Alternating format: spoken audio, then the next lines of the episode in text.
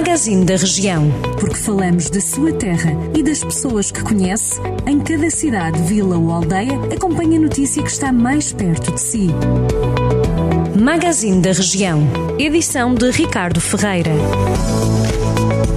O Ministério Público pediu a condenação dos nove arguidos envolvidos no processo de requalificação de estradas em Santa Combadão. No banco dos réus estão ex-autarcas e empresários.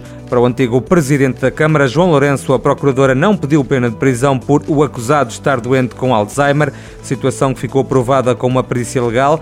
Ainda assim, a magistrada foi bem dura em relação à atuação do antigo presidente do município neste processo.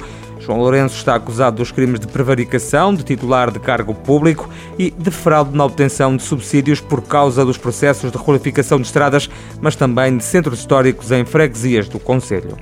O auditório da Biblioteca Municipal Dr. Alexandre Alves, em Mangualde, vai receber já no próximo dia 20 de outubro a primeira edição da Jornada Anual da Comissão de Proteção de Crianças e Jovens local.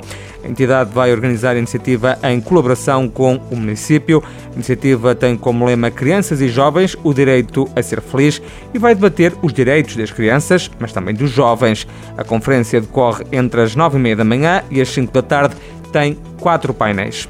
E a Martifer, empresa sediada em Oliveira de Frades, ganhou um contrato de 35 milhões de euros para a ampliação do aeroporto de Marselha, em França. O anúncio foi feito pela empresa num comunicado enviado à CMVM, a Comissão do Mercado de Valores Mobiliários. Os trabalhos a executar pela Martifer têm um valor estimado de 35 milhões de euros e o prazo previsto para a execução da obra é de 37 meses, refere o grupo empresarial sediado em Oliveira de Frades, na mesma nota acrescentando que o projeto vai ser realizado por um consórcio de empresas. O valor global do contrato ascende a 125 milhões de euros. Já sabe, estas e outras notícias da região de Viseu sempre disponíveis em jornaldocentro.pt.